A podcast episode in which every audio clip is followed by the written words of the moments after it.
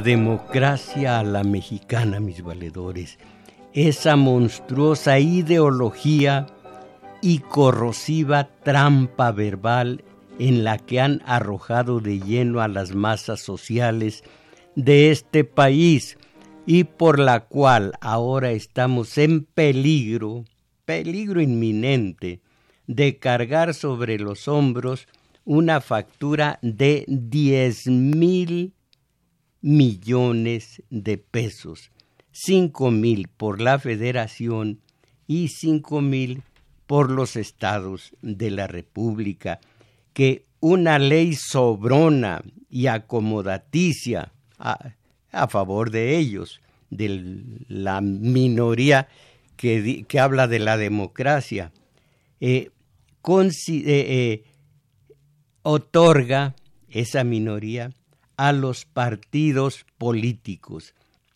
Hoy, ante el peligro inminente, juzgo que vale la pena reiterar consideraciones diversas acerca de ese embuste, uno más, que a los pobres de espíritu nos ha impuesto el vecino imperial. Tengo aquí muchas opiniones y voy a comenzar con esta con esta categórica que, que eh, se expresó hace mucho tiempo, eh, que eh, expresó un verdadero, un experto en cuestiones. Estoy buscando porque no iba a hablar de ello. Bueno, eh, fíjese, eh, Karl Popper es un derechista, es un hombre de derecha, no tiene nada que ver con el izquierdismo y ha escrito La sociedad abierta y sus enemigos, ha cuestionado conceptos de Platón, en fin, es un alemán de derecha mucho, muy eh, ilustrado. Y él tiene esta opinión. Es imposible que exista la democracia en un país donde no se controla la televisión. Y yo digo a todos ustedes, en México sí se controla, pero, pero eso sería lo de menos. Eh, eh, ya, ya saldrá esta opinión que es muy, muy ilustrativa. Eh, bueno, miren ustedes, algo en lo que voy a reiterar, el contenido de la ideología invariablemente se presenta como deformante, conformante y una de las ideologías principales es la de la democracia aquí, no solo en México, sino en Iberoamérica. deformante, conformante. Primero nos deforman la verdad, nos dicen eh, eh, verdades a medias, que son mentiras completas. Y luego nos conforman el criterio de acuerdo a esa mentira. ¿Y por qué lo hacen? Se presenta el empleo y la creación de riqueza como, valores universales, como valores universales cuando no son otra cosa en la realidad económica que los medios indispensables para obtener el beneficio que busca a todos eh, contra las, los, contra los obreros. Eh, la razón por la cual, este es lo que buscaba, la razón por la cual se deforma la realidad con la ideología, por su, por, eh, con la democracia, por supuesto. La ideología, eh, la razón por la cual se deforma la realidad, se la modifica, se la manosea, reside Fíjense ustedes, en el deseo y la necesidad de conformar o armonizar la sociedad de acuerdo con ciertos intereses. La ideología dice, y en el decir deforma la realidad, y simultáneamente calla, oculta las razones de la deformación el silencio inherente a la ideología esconde, aquí está todo, el propósito de cohesionar a la colectividad a partir de los deseos de un grupo o de una clase. Lo que a ellos conviene, hacen que nos convenga a todos, aparentemente. ¿Qué opinan ustedes de las ideologías, concretamente de la democracia? Hemos estudiado en nuestro taller de teoría política la democracia, que no es tal, no solo en México, sino en toda América Latina, la América mestiza, que decía Martí. También la eh, representación de los diputados la representación, porque es democracia representativa. Esa representación no lo es, es sustitución y no están viendo por nuestros intereses, sino por los suyos propios, tanto individuales como de grupo, de clase. Entonces, no es representación de nosotros, es sustitución de todos nosotros otra ideología corrosiva, los derechos humanos. Trae un protagonismo eh, el, el director, el presidente de la Comisión Nacional de Derechos Humanos sobre asuntos pequeños en relación con lo que debería ser en la defensa de los obreros en lo que se refiere al trabajo no remunerado. Eso no lo toca la Comisión Nacional de los Derechos Humanos y por lo mismo es un gran embuste que nos cuesta mucho. Y tampoco lo tocan las religiones. ¿Y entonces para qué sirven las religiones? Miren, saben, ustedes pueden decir cuál es el Estado de la República más católico. ¿Usted lo conoce, eh, eh, compañera Isabel? Donde ah, se celebra el Festival Cervantino. ¿Por qué nada más mueve? ¿Eh?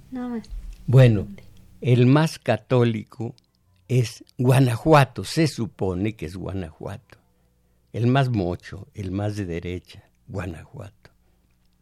¿En dónde hay más violencia en estos momentos? En Guanajuato. Entonces las creencias religiosas de cualquier eh, religión. ¿De qué sirven? Las religiones, si no ponen freno a todo este desorden y a toda esta violencia, ¿qué son las religiones? ¿Qué es las mismas, el alto clero? ¿Cuándo ha hablado de eh, la explotación del obrero por parte de su empleador? ¿Cuándo ha hablado cualquier religión acerca del daño que hacen las televisoras? Acabo de leer el, el el documento la, eh, en donde dice Popper, Karl Popper, que eh, no puede haber democracia donde no se controla la televisión. Ahora, nomás para que me entienden, entiendan, es mucho más el concepto de, de, de democracia en cuanto a ideología. Pero el interés de la televisión. No ha metido a los pobres de espíritu en un embuste descomunal que se llama Teletón. Pero no queremos entender. Y otra cosa que dijo, lo voy a decir a ver si se asustan, Marx. El obrero es revolucionario o no es nada revolucionario no porque traiga las armas en la mano, que trate de revolucionar las pobres, las tristes, las patéticas, los patéticos intereses en que trabaja como alienado eh, eh, al servicio del que lo empleó. Y el embuste de que no, pues el, el empresario crea fuentes de trabajo. Les digo que el autor de este libro, un, un politólogo, un maestro de la ciencia política, dice, cuando Calderón dijo, seré el presidente del empleo, andaba en campaña, dijo, en estricto sentido, seré un impulsor de la explotación del hombre por el hombre. ¿Qué opinan ustedes, compañera Isabel Macías? Lo que yo no entiendo es cómo es esta nueva ah, forma de, de marcar los números telefónicos, que sean 10, en donde se, supone, se suprimen los prefijos. Ahí lo dejo a, a su cargo. Claro que sí. Pues los invitamos a que ustedes llamen, a que participen y aquí le vamos a dar lectura a sus mensajes. Aquí ya en los teléfonos nos está auxiliando Daniel Cruz, como cada domingo, y estos son los números telefónicos. Para el área metropolitana es 55 55 36 89 89. Y resto de la República 55 50 52 6 88.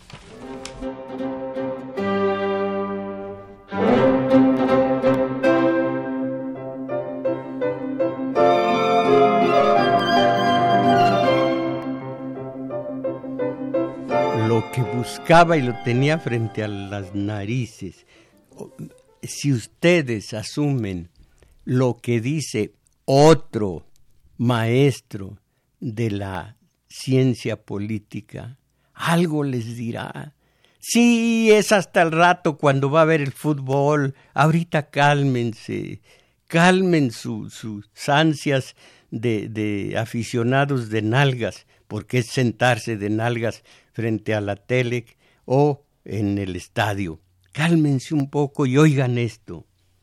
Nuestra democracia sistema, es un sistema político implantado cuando el país se independizó de España. Ahora, voy a decir yo de memoria eh, el resto. Eh, eh, cuando se independizó de España, la democracia, miren lo que fue y lo que es actualmente, es un sistema político importado de Europa y los Estados Unidos. Es por lo mismo, grábense esto, nuestra democracia, grábenselo. Una democracia impuesta, sobrepuesta, yuxtapuesta, implantada, transplantada e inducida. Esto es la democracia en México y voy a decir el contexto, todo, todo lo que apunta el analista, el teórico de la ciencia política. Cuando nos independizamos de España, los mexicanos, importamos de esta manera una eh, democracia que para nosotros era desconocida. La democracia tiene tres vertientes, la social, la formal y la participativa, o en este caso, representativa. Si hubiéramos comenzado con la democracia social, que es la que habla de mejorar el sistema del nivel de, de vida de los trabajadores, de los campesinos, de todos nosotros, en este caso de todos los mexicanos, que leo, no sé qué tan cierto sea, que no es cierto que el 52% de los mexicanos son pobres, que es el 90% de los mexicanos los que viven en pobreza. Bueno, entonces, eh, la democracia social se aboca principalmente a mejorar el estado, el nivel de vida de los mexicanos en todos sentidos, desde el educativo, el social, el cultural, el económico, el educativo, ya dije, eh, el de, ¿cómo se llama este? Eh, el de salud, todos, todos. Esa es el, la democracia social que hubiera sido un gran éxito, en, aunque haya sido una democracia tan parcial, porque la importamos del exterior, y después la representativa, no, puede, no, no, es, no se puede ser una democracia eh, eh, participativa, somos muchos, en fin, y, es, es imposible. Pero para que participe la gente está el eh, mandato revocatorio, el, referendo, el plebiscito. Acaba de decir Claudia, Claudia Sheinbaum que ojalá que en la Constitución se cree el mandato revocatorio, pero cuando el PRI estaba, era fuerte, no lo quería por, por miedo. Ah, eh, eh, hemos entendido que nuestra democracia la importamos de Estados Unidos y de Europa, que no comenzamos como debía ser con la social, porque la formal es nada más, en esencia, manda que cada tanto se vaya a votar. Yo, a mi edad, he votado miles de veces y ni antes estaba peor ni ahora estoy mejor. No pasa nada para las clases sociales. Bueno, pero entonces, eh, eh, es la, esta democracia es una democracia impuesta, sobrepuesta, yuxtapuesta, implantada, trasplantada e inducida, nada más con una aclaración, no es únicamente en México, sino en el resto de nuestros países al sur del Bravo. Otras opiniones. Democracia es una palabra clave del discurso ideológico contemporáneo a pesar o precisamente a causa del hecho de que se ha dedicado muy poco estudio serio acerca de lo que es.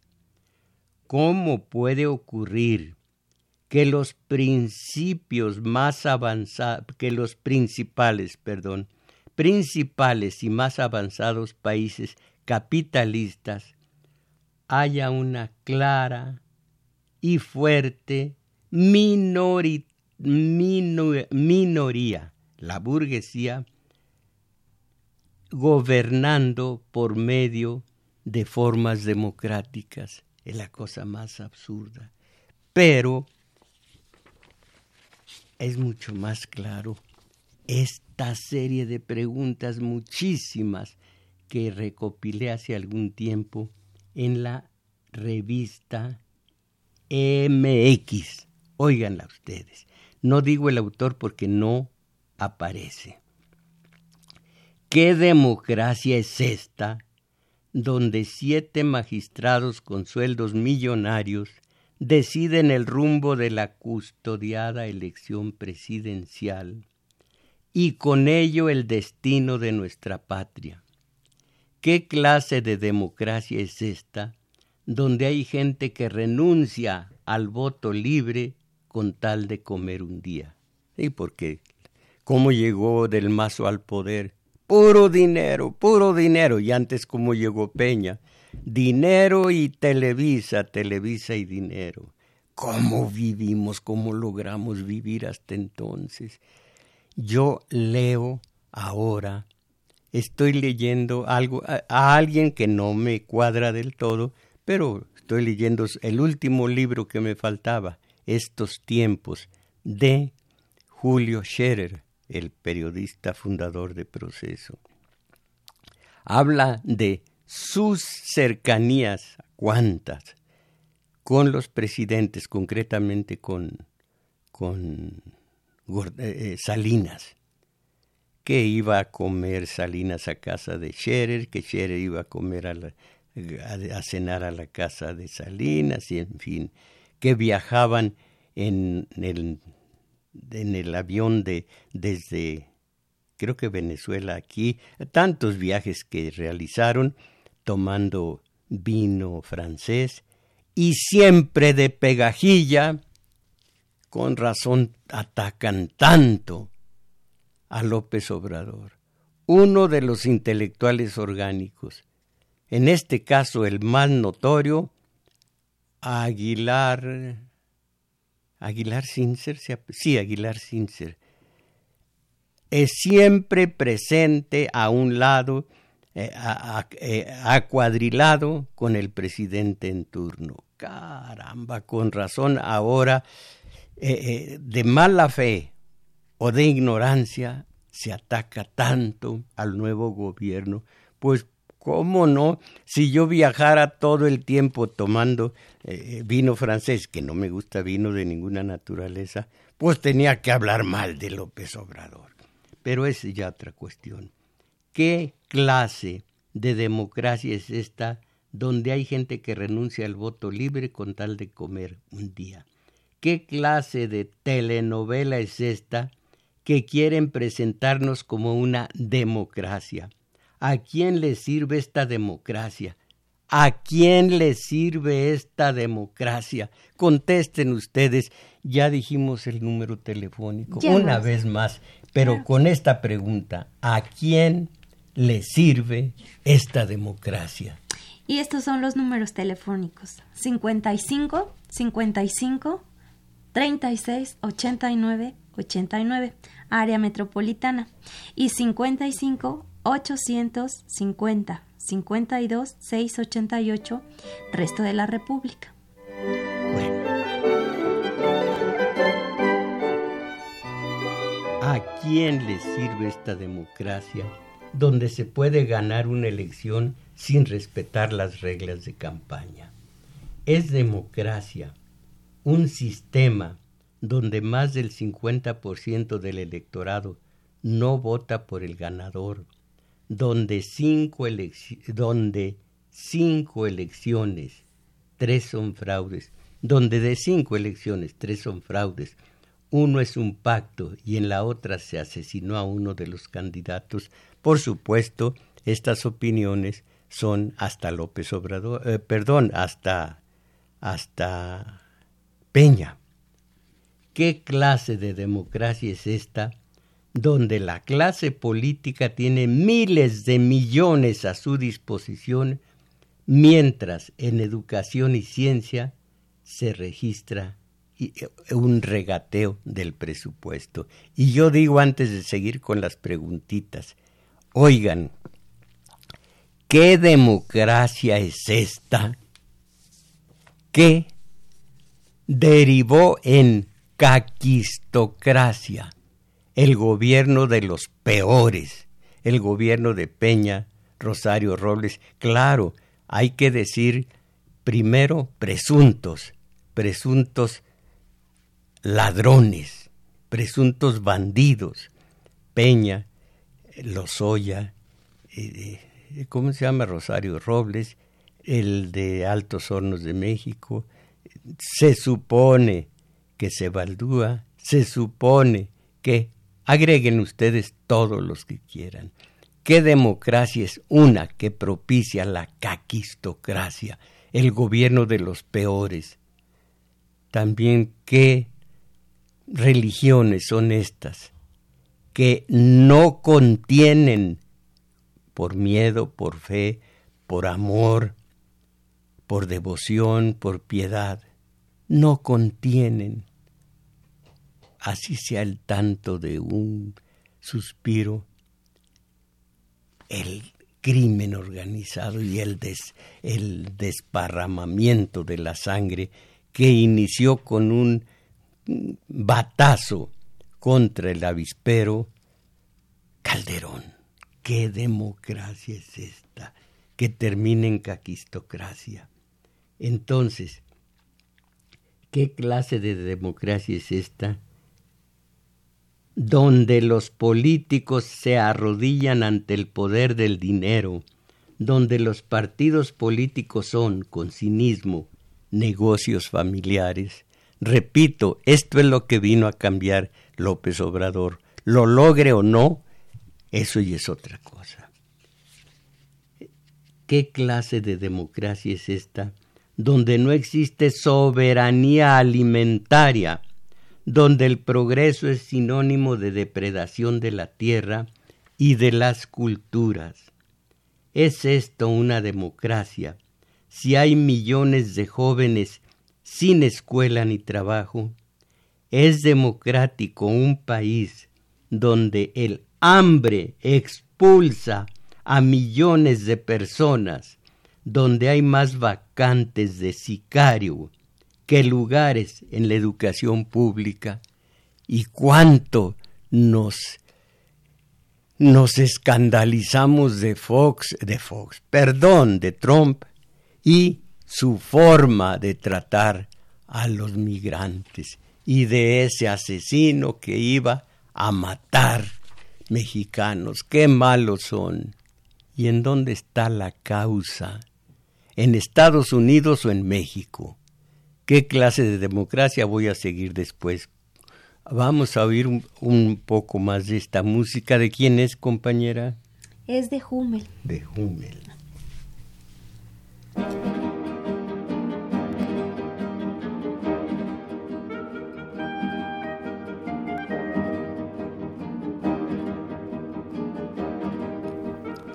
¿Qué democracia es esta?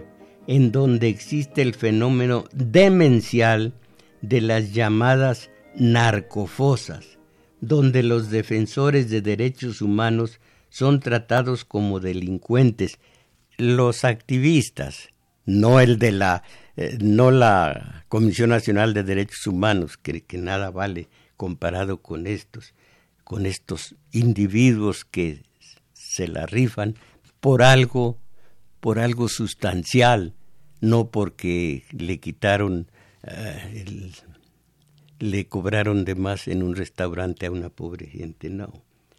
Son tratados como delincuentes y los criminales como defensores de los derechos humanos, aquí está. Es democrático un país donde tenemos a más de 50 millones de pobres, como les digo, acabo de leer que son 90. y al mismo tiempo a uno de los hombres más ricos del mundo. Y he oído esta aberración de que alguien en la radio se enorgullezca de tener al explotador de obreros más grande del, mundo, porque cuando esto se, se redactaba, era Slim el más, el, el rico más rico del mundo. ¡Ah, qué orgullo de nosotros! Bueno, entonces, es democrático un país donde el derecho a la salud y a la seguridad social son mostrados, son mostrados, sí, como favores. ¿Qué democracia es esta donde no hay fronteras entre la clase política y el narcotráfico, como las fotografías nos dejan ver, donde las evidencias de lavado de dinero se premian con un silencio cómplice. Esto, repito, hasta el periodo caquistocrático de Peña.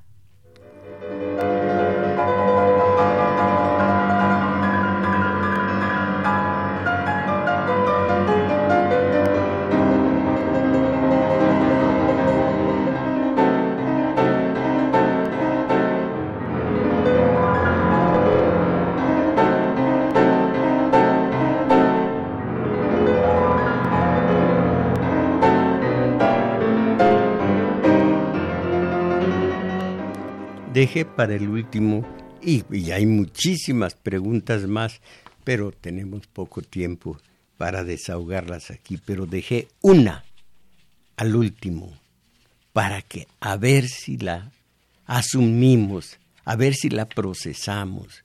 Ya después se emocionan ustedes con el partido mm, de fútbol que viene, pero por ahora háganse esta pregunta puede llamarse democrático. Un modelo que pretende hacernos creer que la política solo es votar cada seis años, aunque ni eso respetan, repito, todo esto vino a cambiarlo, si es que lo logra López Obrador. No creo en él ni creo en nada de lo político. Creo en ustedes. Lástima que ustedes ni creen en mí ni creen en ustedes mismos. La pasividad, la inercia y el ahí, se va. No hay. E, esto ya es otro, otro eh, experto de la ciencia política no hay legitimidad democrática allí donde la sociedad no se ha integrado enteramente, donde hay excluidos, donde todos son sectores, donde todos sus sectores se no participan. Caramba, vea la letra, qué tan grande es. Y es muy chiquitita.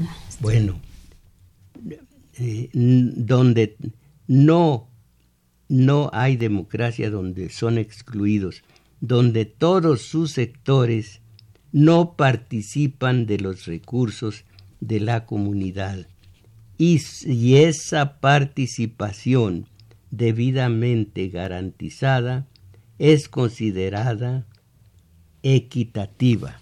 Por supuesto, no lo es. Más más opiniones. Y esto, lo de Popper, ya lo dije antes. Eh, una opinión. Caramba, sí, sí, todavía tenemos tiempo.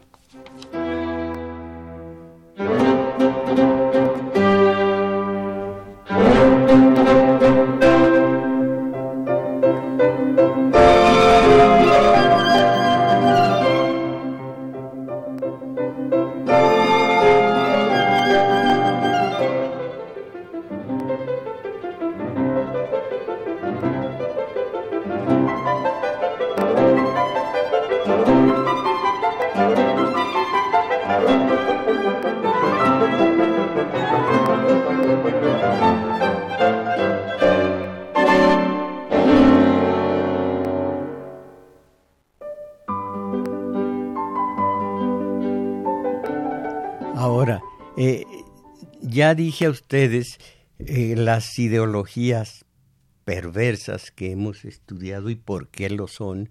Y repito, primero, democracia. A todos nos hacen creer que todos, todos, todos somos partícipes de la democracia. Es un grupito, es un grupito nada más y se remudan el poder. Eh, eh, como les digo, aquí tengo las opiniones, déjenme decirles, unas opiniones bastante cuestionables. Nuestra democracia, sistema político, en fin, eh, busco mi gobierno, fíjense, cuando llegó Fox al poder, mi gobierno proviene de un gran movimiento democrático. Somos el gobierno de la democracia. Hay que unir fuerzas para consolidar esa democracia. Es de un grupito y nos, y nos convocan a todos. Eh, hay eh, un gran movimiento, somos el gobierno de la democracia. Hay que unir fuerzas para consolidar esa democracia. El camino de la concordia, del diálogo, de la unidad, es aquel en el que podemos hacer la mejor defensa de nuestra democracia. Y en los cuadernos de teoría política existe este principio, mucho cuidado con, la, con las palabras, porque a demandas concretas, respuestas abstractas.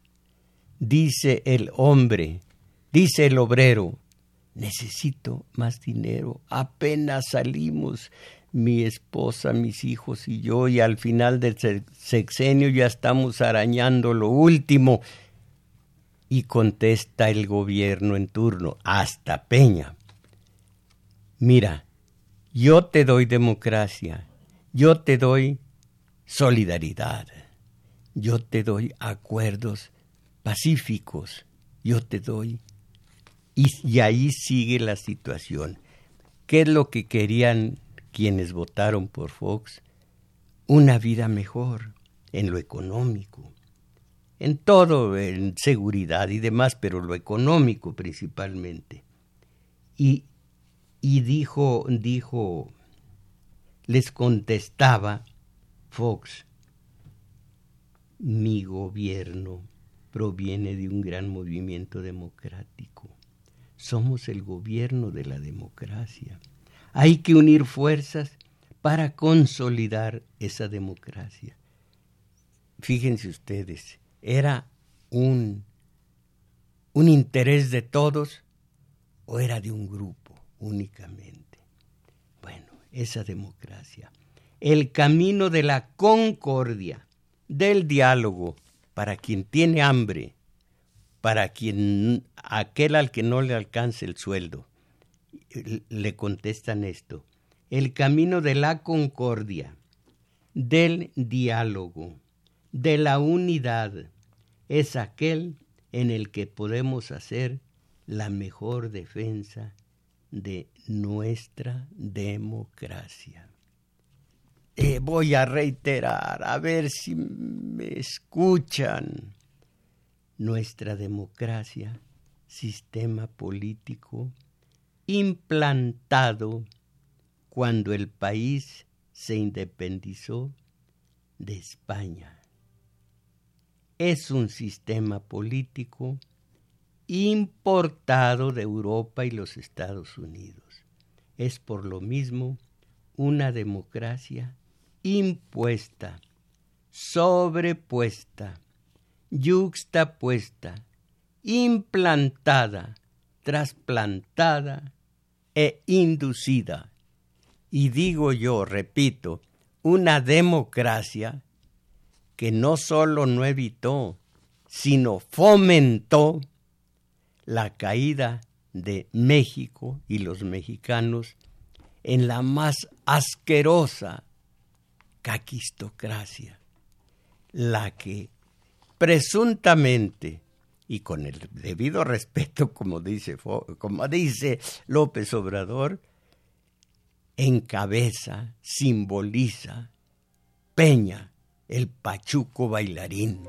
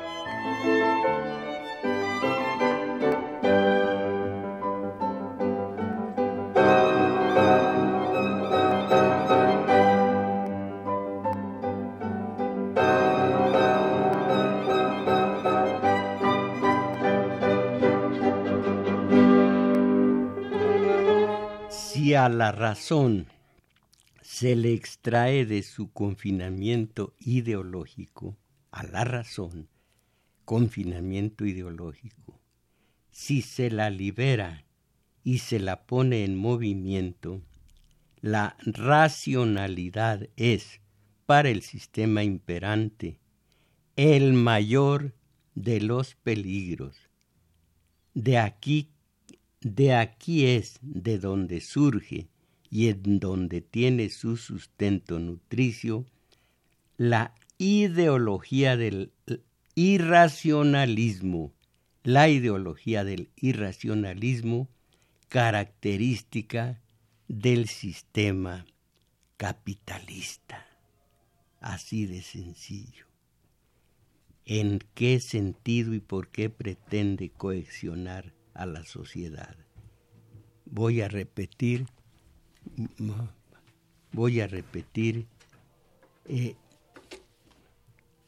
la ideología del irracionalismo pretende introducir en los individuos, bombardeándolos sistemáticamente con mensajes orientados en esa dirección, una fuerte desconfianza en las leyes naturales e históricas para evitar que los trabajadores y el pueblo en general de llegar al convencimiento de que cada vez es más imperioso caminar tajantemente, cambiar, perdón, cambiar tajantemente el modo de producción capitalista y que visualice lo que hay que hacer y sepa en qué sentido realizarlo.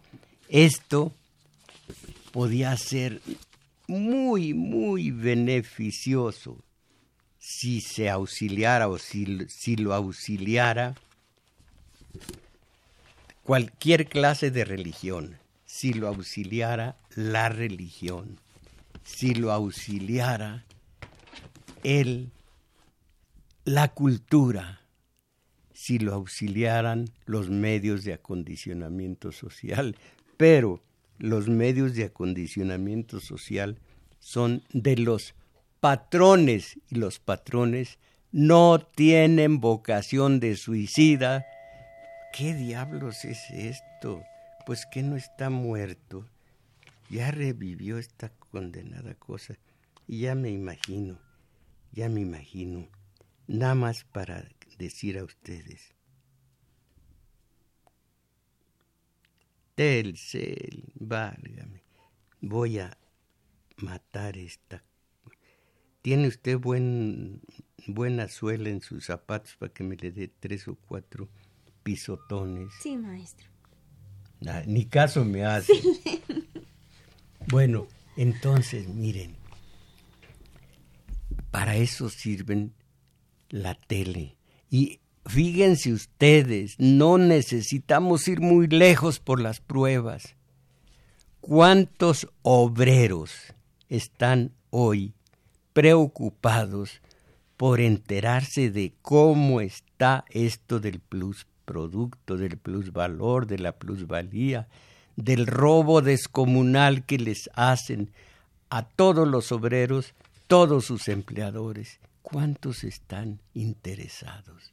En cambio, ¿cuántos están interesados en la programación de la tele este domingo 10 de agosto?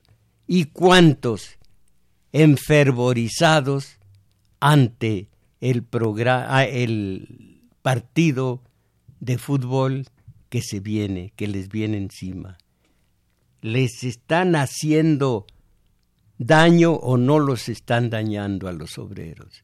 dejarlos, meterlos, arrojarlos en la ignorancia, en la ignorancia, en la pasividad, en la mansedumbre y en la indiferencia acerca del daño horrible que están recibiendo por parte de sus patroncitos.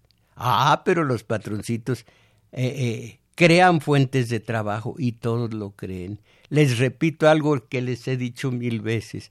Una vez, alguna, en alguna ocasión, los trabajadores de la Volkswagen dijeron, es que eh, lanzaron un, un mensaje en los periódicos.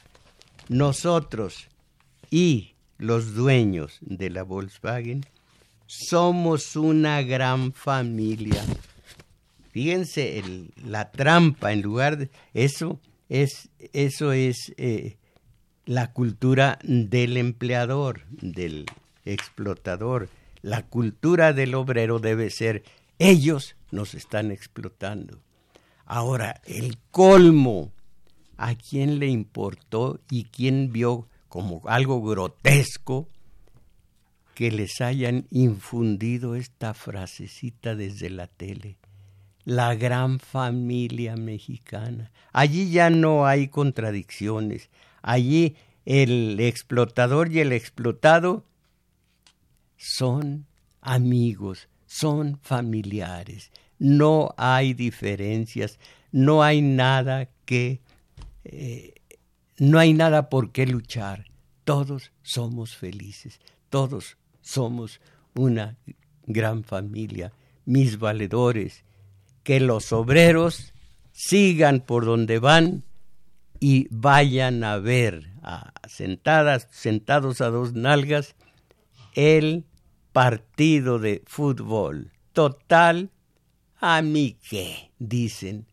A mí vivir y a, mí lo que se decía antes, a mí mis timbres sentaditos mansitos y otro día a trabajar eh, regalando al empleador el trabajo no remunerado.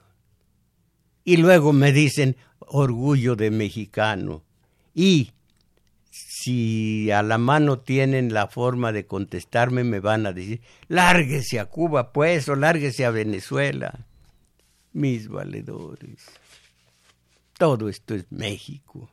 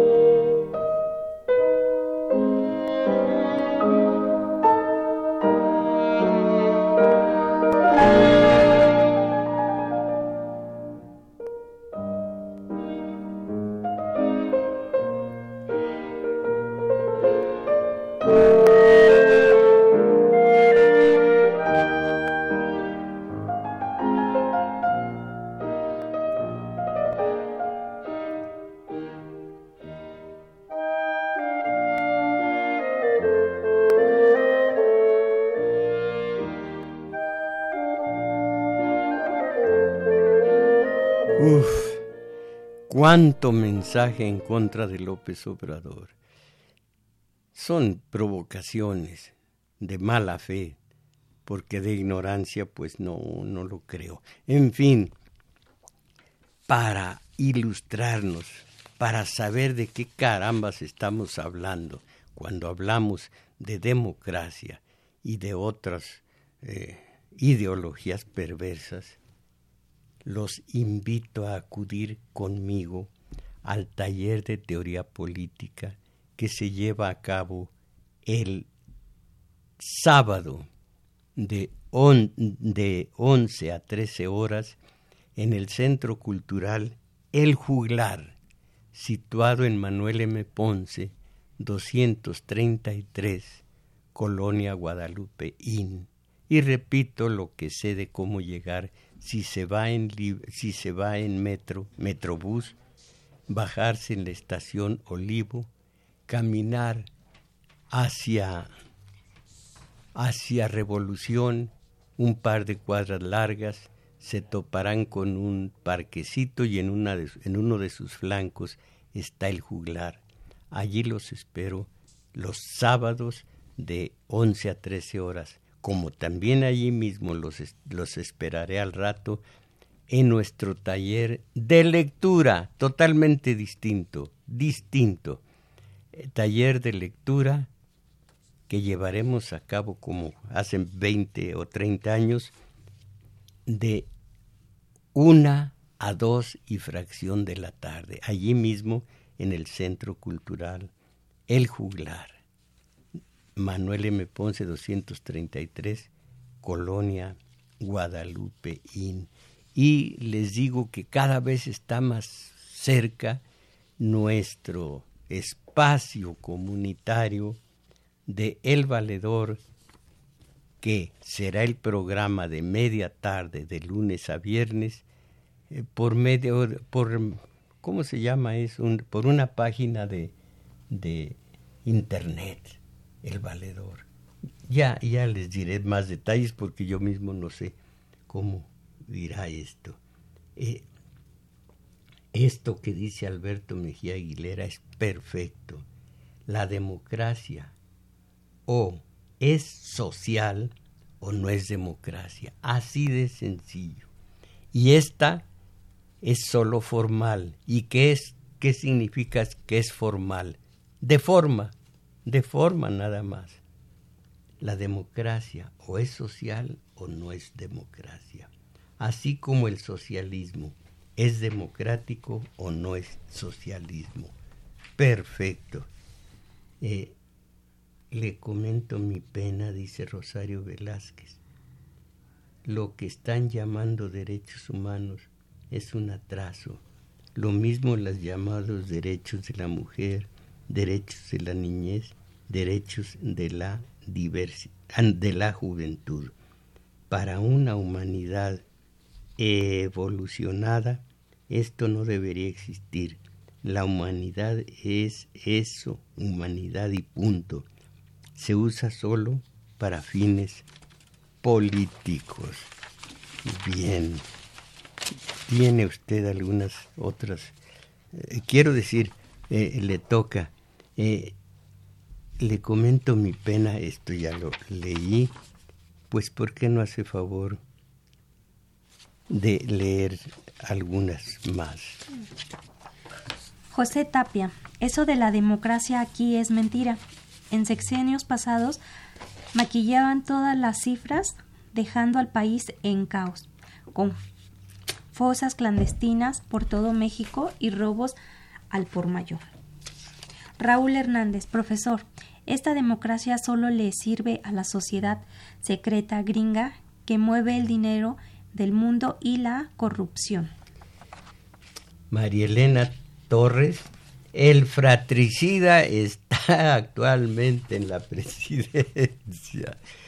Eh, David, no, como solamente, bueno, pues David dice que la señal se escucha muy mal se mezcla con otras estaciones y no deja escuchar la información adecuadamente. Eh, será orden de, López Obrador. Bueno, oigan, ayer tuve un amago de, eh, de insomnio por haber bebido en la el taller de teoría política mucha mucho café, no sé, eh, taza y media, para mí es mucho. ¿No sería mala obra de López Obrador? Arturo Aguilar Quintero, las preguntas que usted hace, maestro, son determinantes. El único camino más corto para la, para la superación es el conocimiento, pero esto no se adquiere con buenas intenciones. Se requiere dedicación en el conocimiento permite tener alternativas y oportunidades. No es por el camino populista, ya sea derecha o izquierda, de, de solo repetir recursos. Repartir. Repartir recursos, perdón. Miren ustedes, cuando yo les insisto en que deben, deben, con, como obligación ante ustedes mismos, ir a nuestro taller de lectura, acudir a nuestro taller de teoría política, eh, es porque tengo los, las pruebas en la mano. Carlos Contreras, otro sexenio de decepción, lo dice antes de que se cumpla un año en el presente sexenio. Imagínense, como decía Tegua, mi amiga que ya se murió, qué opinión más peregrina. Y luego lo que agrega, para que vean lo que es la teoría política que necesitamos. Eh, otro sexenio de decepción. ¿Y ahora quién podrá ayudarnos? Es la cultura del chavo del ocho, es la cultura, pero que nada más uno, el, eh, el señor López Obrador nos quiere hacer a su manera. Bueno. Eh, ¿eh? Socorro Barrera de Miguel Hidalgo, es mentira que una prostituta, válgame, esto es de hace ocho días, del deslenguado, así le dijeron, que dijo, es más, eh, para la sociedad es más útil una prostituta que una monja. Y todavía ocho días después Socorro Barrera se acuerda y dice, es mentira que una prostituta tiene más rendimiento que una religiosa, pero que una religiosa tiene más trabajo, porque una religiosa tiene más trabajo atendiendo a, enfermos. Bueno, esto es de hace ocho días, mis valedores. Fue todo por hoy. Agradecemos su valimiento a Crescencio Suárez en los controles, a Arturo Flores en metadatos, a Juan Carlos Osornio en continuidad y hoy en los teléfonos nos auxilió Carlos Valencia y Daniel Cruz que también grabó este video como cada domingo que ustedes pueden ver en YouTube en Tomás Mojarro Oficial. Los invitamos a que se suscriban en este canal y hoy como cada domingo ustedes están invitados al taller de lectura una de la tarde el maestro Mojarro e Isabel Macías, ahí los vamos a estar esperando. Hablando de prostitutas y monjas, de monjas y prostitutas, me dice la compañera, qué terrible, es un brete, me pone a sufrir, dígalo con todo el ánimo, me dice al final de su mensaje, léalo. Si tiene pantalón, si trae pantalones.